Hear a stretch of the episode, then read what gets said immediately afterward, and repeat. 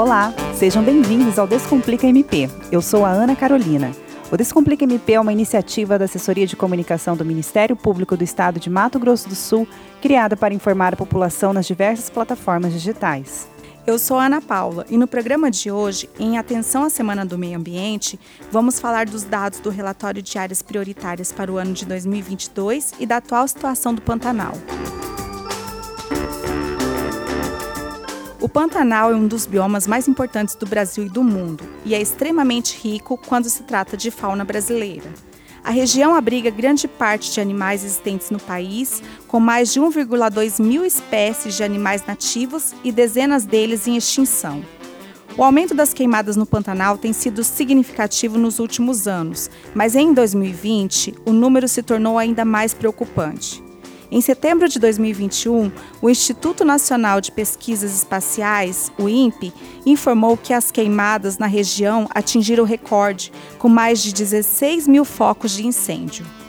Em maio deste ano, o Ministério Público de Mato Grosso do Sul apresentou relatórios de propriedades prioritárias para o trabalho de prevenção a incêndios para o ano de 2022.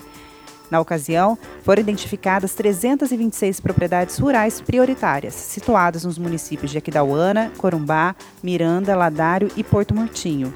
E para conversarmos sobre este assunto, convidamos o promotor de justiça do Núcleo Ambiental do MPMS, Luciano Furtado Loubé.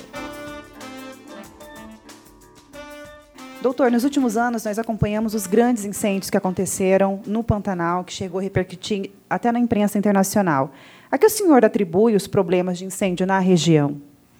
É, a questão dos incêndios do Pantanal é uma questão complexa. Né? Os estudiosos dizem que, primeiro, é uma, uma questão natural, muitas vezes, é, o histórico de incêndios é, no Pantanal e até no Cerrado. O Pantanal e o Cerrado convivem com fogo, mas a atuação humana tem, tem agravado essa situação é, dos incêndios, especialmente no período de seca em que se excluem as causas naturais dos incêndios. É, uma, uma coisa é aquele incêndio natural que acontece em razão de um raio, de outra intercorrência, geralmente em períodos que não são tão secos, e outra é a própria atuação humana, o que não quer dizer que seja em todos os casos proposital. É, em muitos casos são, é, são, incêndios acidentais, um cigarro que é jogado, uma fogueira que é feita por um pescador, e temos também aqueles casos em que o fogo é utilizado é, como limpeza de pastagem, na hipótese aí desses grandes incêndios, em períodos e locais errados. Né? O Ministério Público, ele ao longo dos anos vem desenvolvendo vários programas de proteção do meio ambiente, como o SS Rios, o DNA ambiental e agora o Pantanal em Alerta. Eu gostaria que o senhor me falasse um pouco desses programas e as estratégias que estão sendo usadas por eles. Então, é, a gente no Ministério Público veio desenvolvendo atuações de como proteger o meio ambiente implementando a legislação. E no que diz respeito ao Pantanal, a gente tem que saber que o Pantanal ele tem, ele tem uma interconexão muito grande entre o Planalto, ou seja, a parte alta da bacia do Alto Paraguai, e a parte baixa, o Pantanal. Então, os rios que nascem e correm para o Pantanal nascem todos fora dele, na parte alta. Então, nós, quando nós começamos o trabalho é, do Ministério Público de Proteção no Pantanal, um dos maiores problemas que tinha era a questão do assoreamento da morte dos rios em razão do desmatamento das nascentes, erosões, diminuição, que causavam sérios problemas é, na região da planície. Por exemplo, a questão do assoreamento do rio Taquari, que houve desvio, milhares de hectares de terra passaram a ser alagados em razão do, do, do Taquari perder o seu leito. Aí nós desenvolvemos o projeto SOS Rios, que trabalha justamente com o passado recuperar as matas ciliares, recuperar as nascentes, para que esses rios não, não assoreiem, não morram e, e perca toda uma biodiversidade, perca a qualidade da água, a quantidade de água, a questão de pesca que acontece quando assoreia.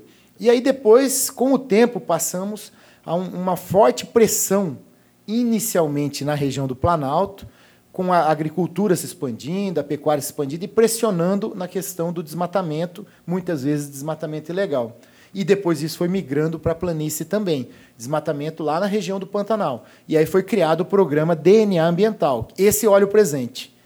É, ele começou com monitoramento de quatro em quatro anos, depois de dois em dois anos, de ano em ano, e hoje estamos a cada três meses se confere todo o desmatamento, isso é feito para o estado inteiro, mas nós estamos falando do Pantanal, e se confere todo o desmatamento que aconteceu por satélite, se observa se, se, esse desmatamento foi legal ou ilegal, se teve uma autorização ou não, porque tem muito desmatamento que é legal, autorizado pelos órgãos ambientais, é possível desmatar, desde que se preserve uma parte da propriedade chamada reserva legal, desde que se preserve as, as margens do, dos rios.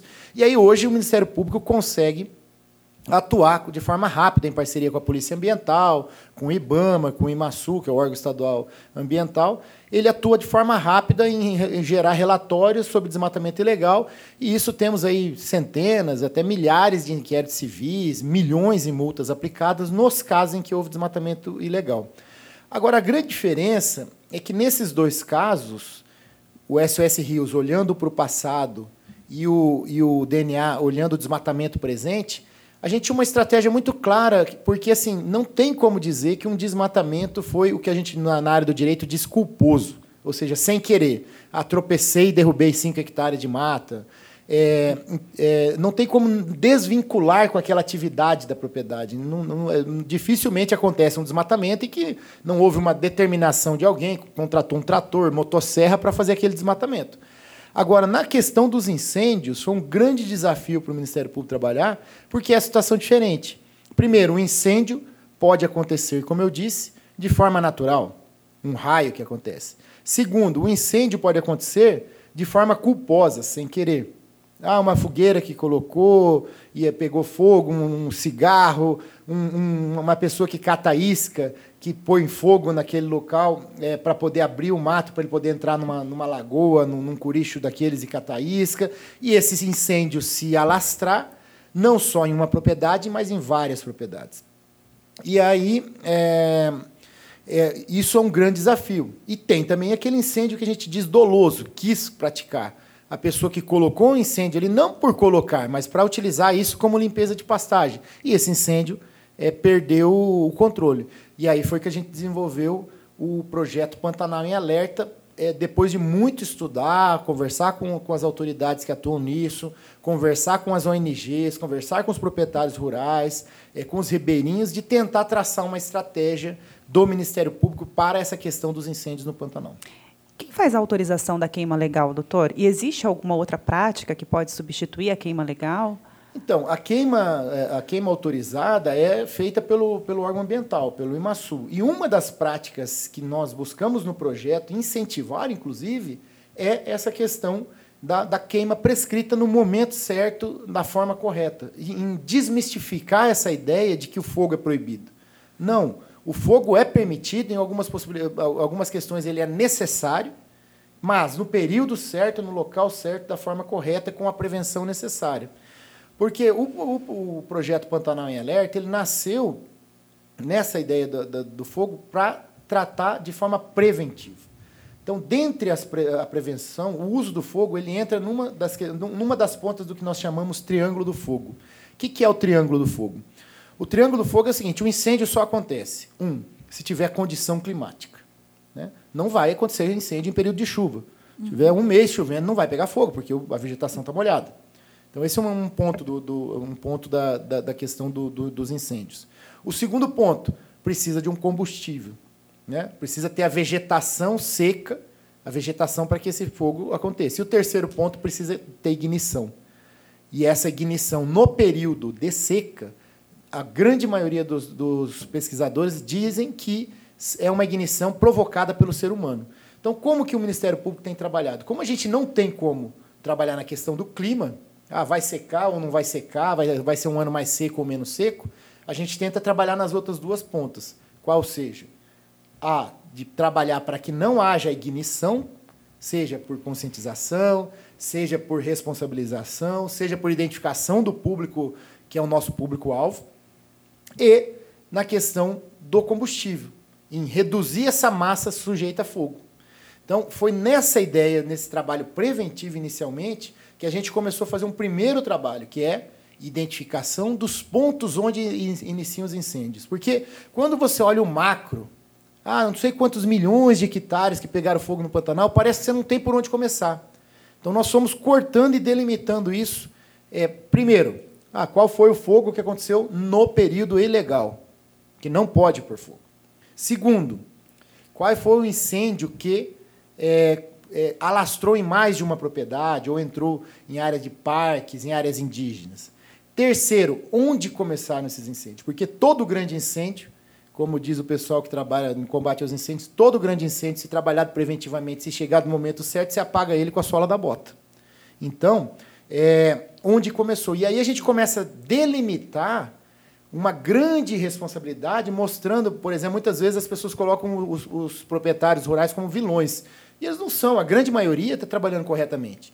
Então, de é, 700, 800 propriedades é, que, é, que foram atingidas por incêndios em período legal, se chega a 90, 80 propriedades onde iniciaram esses incêndios. Então, isso vai nos afunilando naquela questão do fósforo. Mas e foi o proprietário que colocou essa resposta? Nós não, diferentemente do que acontece no desmatamento, que é impossível uma pessoa alegar que desmatou 10, 20, 30 hectares, que, que equivale a 10, 20, 30 campos de futebol, sem querer. Tem que ter trator, tem que ter uma ordem. Alguém pagou o trator, alguém pagou o diesel, que é caro, alguém pagou o funcionário para aquilo cair. Agora, um incêndio pode acontecer de ser numa estrada, jogou um cigarro, pegou fogo e entrou na fazenda. Passou alguém na beira de um rio de barco, fez uma fogueira para fritar um peixe, pegou fogo. Ou a questão da limpeza de pastagem. Mas a gente começa a identificar onde estão acontecendo os incêndios, onde começaram, para tentar o trabalho preventivo. E esse trabalho preventivo envolve treinamento de brigadas, é, envolve é, aceiros, envolve estruturação das próprias é, propriedades rurais, estruturação do bombeiro. Então, nessa, nessa área do trabalho preventivo, em avisar previamente, rapidamente, os proprietários e também na questão de, de trabalhar com a redução da biomassa. Pegando é, esse gancho, doutor, e quando é identificado, o que acontece? Essas pessoas são punidas? Como é a responsabilidade? Então, é, para a gente separar aquela grande. Para a gente separar. São três, só no Mato Grosso do Sul são 3 mil propriedades no Pantanal. Não tem como a gente conseguir trabalhar com as 3 mil. Nós tínhamos que ter um critério lógico de trabalho. Então, a gente começou identificando onde, onde começaram os incêndios, onde, os pontos iniciais de ignição. E aí partimos do seguinte: bom, mas nós temos que fazer um trabalho preventivo. Qual seria o trabalho? Ah, nós vamos trabalhar só nessas 90 propriedades, onde começaram os incêndios? Ou 90 e poucas propriedades, estou falando números arredondados, bom, é um critério. Outro critério que nós desenvolvemos, trabalhando com essa ideia é, de prevenção, pegamos a série histórica do Pantanal, onde sempre pega fogo. As propriedades que sempre são atingidas. Nos últimos 20 anos, foram, criamos critério ali, foram atingidos 5 vezes, 10 vezes, 15 vezes. Bom, essas propriedades têm que fazer um trabalho preventivo, porque sempre está pegando fogo no período proibido. Não quer dizer que iniciou lá, não quer dizer que o proprietário é o culpado. Mas o fogo começa ali. Uhum. Ou o fogo passa por ali. Então, esse foi um outro critério. Um terceiro critério que nós vimos foi a questão de propriedades que pegam fogo, eh, pegaram fogo numa série histórica muito, eh, muitas vezes, mas recentemente não tinham pegado fogo, pressupondo que nessas áreas tenha biomassa acumulada. Né? E um quarto critério é as, aquelas áreas por um critério puramente ecológico. Elas estão no entorno de, de unidades de conservação, que elas servem como uma, como uma barreira, tanto para que o fogo que venha de fora não entre, quanto o fogo que, está de, que vem acontecer dentro de uma unidade de conservação não saia.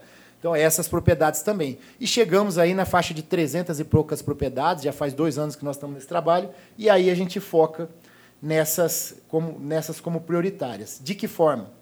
uma parceria com os bombeiros para que haja uma visita nessas propriedades, para que seja conscientizado e exigido uma, uma, uma situação que foi criada aqui no nosso estado, que é um decreto que regulamenta o trabalho preventivo do fogo. Essas propriedades têm que. As, as propriedades acima de mil hectares no Pantanal, todas elas têm que ter um plano de prevenção ao, ao incêndio. E a gente está começando essa, esse trabalho com essas, esses critérios. É, no relatório que foi divulgado aí tem um índice de acerto de, de, de, de um ano para o outro, mas isso pode ser sazonal. Nós temos ainda que trabalhar muito em cima de, de melhorar essa, essas estratégias é, de atuação. E um outro braço muito forte do Pantanal em Alerta é a parceria com, com os órgãos. Né? O Ministério Público é uma pequena engrenagem dentro dessa questão do, dos incêndios no Pantanal.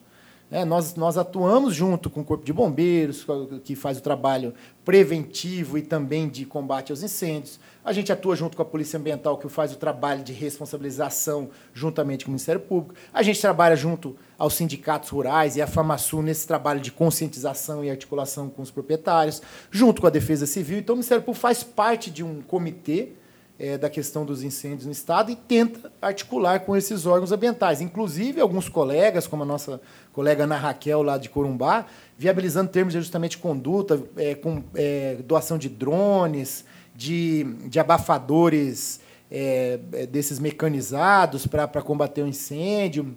É toda, toda uma articulação. E, e um outro ponto que a gente é, desenvolveu em parceria com os bombeiros é a questão do, da plataforma Pantanal em Alerta. Essa plataforma, você que está ouvindo agora, se você pesquisar no Google Pantanal em Alerta, você já vai achar uma plataforma em que você consegue identificar de imediato os focos de calor que estão acontecendo no Pantanal.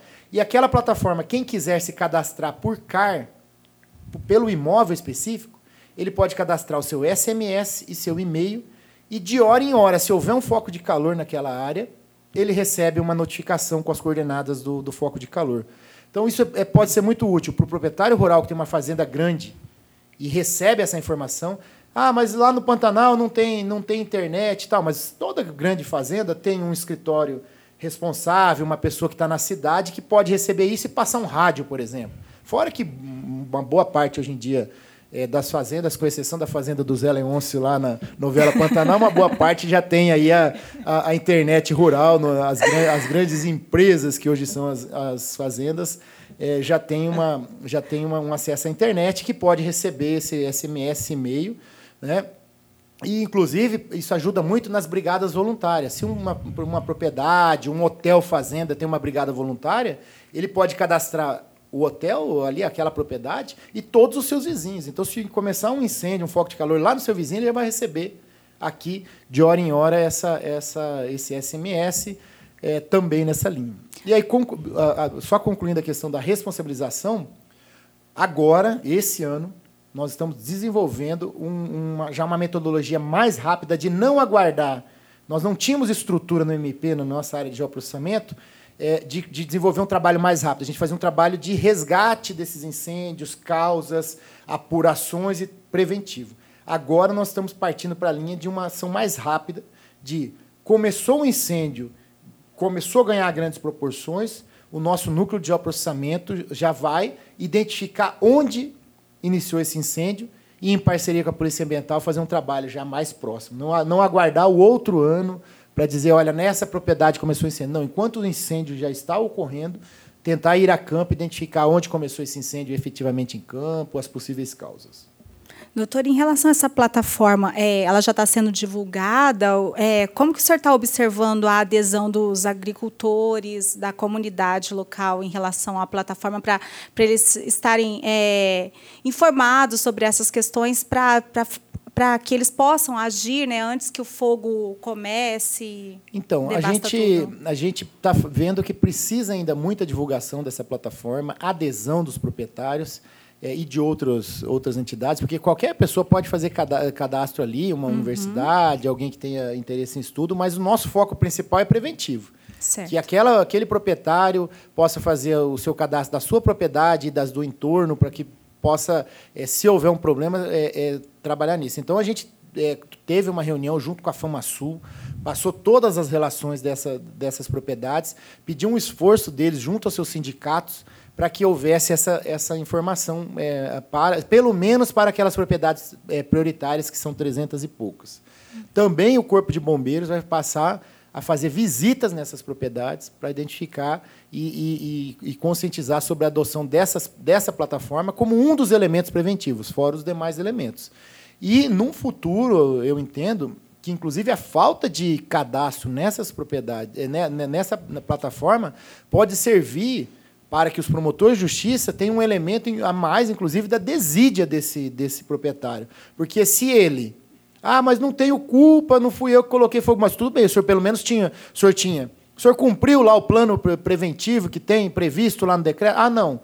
O senhor se inscreveu lá na, na, na, na plataforma onde informava de hora em hora é, se tinha incêndio? Não. Bom, aí você começa a conduzir já para uma ausência de responsabilidade. O senhor tomou alguma providência, fez acero na propriedade, treinou seus, seus, seus é, funcionários para combater incêndio? Não. Então, aí começa a ganhar corpo uma responsabilização, é. Deixando claro, no direito ambiental, a nossa função é trabalhar preventivamente. Existe um, um princípio que chama o princípio da prevenção e precaução, que no direito ambiental a gente tem que trabalhar para que não aconteça.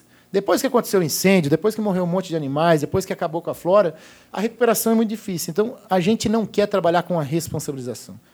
A responsabilização tem que acontecer, é a nossa função, é a nossa obrigação, mas a gente quer trabalhar de forma preventiva, de, par, de forma de ser parceiros dos órgãos ambientais, ser parceiro da polícia, parceiros dos bombeiros, mas principalmente parceiros dos produtores rurais, parceiros das comunidades ribeirinhas, parceiro da, do, das comunidades indígenas, em que tem também no Pantanal, e aí a gente articula com o Ministério Público Federal para que faça um trabalho para trabalhar nessa linha também. É, e, e parceiro da sociedade como um todo.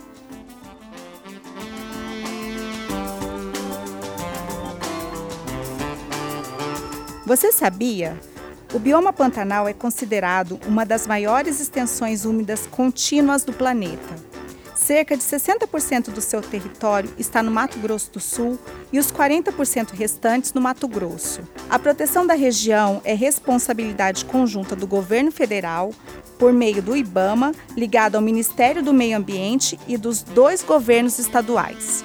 Em 2020, o Pantanal foi atingido pela maior tragédia de sua história. Incêndios destruíram cerca de 4 milhões de hectares, 26% do bioma, uma área maior que a Bélgica, foi consumida pelo fogo. Cerca de 4,6 bilhões de animais foram afetados e ao menos 10 milhões morreram. Só no território de Mato Grosso do Sul, 1,7 milhão de hectares virou cinzas. No Mato Grosso, a destruição foi maior, quase 2,2 milhões de hectares. Doutor, falar em comunidades indígenas, o Preve Fogo ele tentou uma ação é, utilizando as tribos indígenas para ajudarem na questão dessa da, da queima legal, porque eles se reuniram com as tribos indígenas para eles ajudarem nessa questão. Só que houve é, é, o plano não foi bem articulado, eles retrocederam. O que, que o senhor acha que pode ter acontecido? Faltou um pouco de, de informação em relação a essas comunidades? Porque a, a Áurea é doutora da ONG Mulheres em Ação e ela fala muito essa questão de conscientizar a comunidade em relação ao Pantanal, né? É, a questão da importância do Pantanal e pedir ajuda da própria população para que ajudem a, a, controlar os incêndios e a não cometê-los também. Uhum. Como que o senhor vê essa questão? Como que o senhor analisa essa, essa participação da comunidade também para ajudar em relação aos incêndios? Falando em geral, não só em comunidades indígenas, é, é essencial a gente ouvir quem está no Pantanal. Né? Chegar com soluções prontas, externas, é, é uma situação que, é que não, tende a não ter sucesso. Então, você precisa entender quem vive no Pantanal, o Pantanal não é uma área deserta, é habitada por pessoas há centenas de anos e com vários perfis diferentes. Você tem desde o grande proprietário, você tem as comunidades ribeirinhas que vivem da pesca, você tem comunidades quilombolas, você tem outras comunidades e tem comunidade indígena. Então, primeiro, tem que envolver todas essas comunidades, entender a peculiaridade de cada uma, é, para que haja essa articulação. No que diz respeito ao, especificamente eu sei que houve um trabalho ali, de, inclusive, de uso do fogo na, na, na, nas áreas indígenas, Isso. que houve certo sucesso é, por parte do Preve Fogo. Inclusive, agora, é, eles estão aprofundando isso nesse trabalho. Não sei os detalhes, porque, como se trata de áreas indígenas, uhum. quem atua em articulação com as áreas indígenas é o Ministério Público Federal. Né? Mas nós, na plataforma e, nosso, e nos nossos estudos de identificação, a gente identifica essas, essa situação de como tem se comportado o fogo nas áreas indígenas, se começou, se elas foram atingidas, se começou e terminou dentro da área indígena, ou se, ou se saiu da área indígena ou não. E a gente repassa isso para o Ministério Público Federal para que eles, na articulação com o Preve Fogo, com os demais órgãos, com a FUNAI e com as comunidades, possam fazer esse trabalho preventivo lá também. Obrigada. Doutor, é, muito se fala de que a pecuária ela aumentou muitas áreas de desmatamento, provocou também é, muitas queimadas no Pantanal. É possível trabalhar a pecuária e o meio ambiente de forma que não prejudique esse bioma? Sem dúvida, né? O, assim, primeiro a pecuária convive no Pantanal há centenas de anos. Né? Então, se o Pantanal, a sua grande maioria, está nas mãos de propriedades privadas. Então, se nós temos um dos biomas mais preservados até hoje, é porque a pecuária é, preservou. O que a gente identifica é que, mais recentemente, isso é, um, é, uma coisa empírica, uma impressão minha, e conversando com outras pessoas, o Pantanal tem mudado de mão, mudado de, mudado de mãos, né? então, assim, saído aquele pantaneiro mais tradicional e entrando num sistema mais intensivo é, de produção que tem que se observar com calma, mas é, é importantíssimo reconhecer a importância da pecuária no Pantanal e, muito mais que isso, a grande oportunidade que nós temos de produzir de forma sustentável no Pantanal com uma, com uma pecuária de baixo carbono, com um boi orgânico que praticamente não, não recebe nenhum tipo de, de, de hormônio nem nada, com uma carne de qualidade e com um rótulo ambiental. Então, assim, eu vejo, eu, eu, eu, eu cada vez estou mais convencido que essa questão de comando e controle, o que é o comando e controle? Ah, a lei diz isso e você fiscaliza e quem não faz pune. É, é, é, é o mínimo que tem que ter, é o piso. A grande oportunidade é identificar essas oportunidades de comércio sustentável, de selos sustentáveis, para que as pessoas sejam remuneradas muito mais por preservar o meio ambiente do que, do que querer abrir novas áreas ou colocar fogo indevidamente. Nós temos uma grande oportunidade de créditos de carbono, pagamento de serviço ambiental, certificações, carne orgânica, que são possibilidades de aumento de ganho. Né? É, a gente tem que entender que tem, quem tem propriedade no Pantanal ou em qualquer lugar, quem produz, precisa, é, precisa receber um preço diferenciado ao produzir de forma mais sustentável, inclusive com menos, é, com menos intensidade. Né? Então, isso tem que ser reconhecido pelo mercado e há grandes instrumentos para que, se, é, que seja reconhecido. Então, eu acredito muito nessa conciliação é, da, da, da, da, sustentabilidade com atividade econômica e mais voltado aqui para o nosso Estado, a sustentabilidade e a atividade do agronegócio e do turismo também, né? E do turismo. Tanto que esse vai ser o mote. Nós vamos ter o Congresso nacional do Ministério Público Ambiental, que é, que é da Abrampa, que eu sou vice-presidente, né, Associação Brasileira dos Membros do Ministério Público Ambiental. Todo ano a gente tem um congresso que congrega aí os promotores do Brasil inteiro e da América Latina também. E agora, da, dessa vez em Vitória, que teve, vieram até promotores da, da África é, e da Europa. E a nossa ideia é que nossa ideia não, nós conseguimos aprovar pela primeira vez que esse congresso seja feito aqui em Mato Grosso do Sul em Bonito. Então o foco vai ser justamente isso sustentabilidade no agronegócio, é, é, no agronegócio e turismo e o papel do Ministério Público. Como a gente pode articular isso tudo nessa linha de prevenção, de fomento a, a boas práticas, muito mais do que uma linha repressiva e punitiva, que, que, a gente já sabe que não leva a grandes resultados. Já tem data para acontecer esse Vai evento? ser dia, do dia 18 a 20 de abril, 17 a 20 de abril do ano que vem, em Bonito. Ah, legal. Doutor, uma última pergunta, e já aproveitando que o Pantanal está sendo falado todos os dias por conta de uma novela, eu gostaria que o senhor falasse, é, as próximas gerações vão conhecer o Pantanal como ele é hoje, Olha, a, a, a, minha esperança pessoal é que a gente consiga ter a responsabilidade de cuidar desse patrimônio que nos foi dado pelo destino, por Deus, por quem acredita, seja em quem você acredita. Porque nós tivemos a oportunidade de nascer no estado que é, ou viver no estado do Mato Grosso do Sul, é, é, que tem grande parte do Pantanal compartilhada aí com Mato Grosso, com Bolívia e Paraguai, e a gente tem essa grande responsabilidade de ter ainda no século XXI um bioma tão bem preservado, com a consciência que já existe hoje, com os instrumentos e ferramentas. Imagina como era há 20, 30 anos. Hoje nós temos um instrumento que avisa de, uma, de hora em hora se está pegando fogo na propriedade. Antigamente não tinha, tinha rádio, quando não tinha nem rádio. Então, nós temos a consciência, a ferramenta, o instrumento, os incentivos econômicos, a visão internacional de boa vontade Então eu tenho uma grande esperança que a gente conseguirá deixar para os nossos filhos e netos um Pantanal preservado que concilie a exploração econômica com a preservação. Doutor Luciano Lobé, muito obrigada pela sua participação, pelas informações esclarecedoras e pela mensagem otimista, principalmente agora, nessa semana do meio ambiente. Obrigada.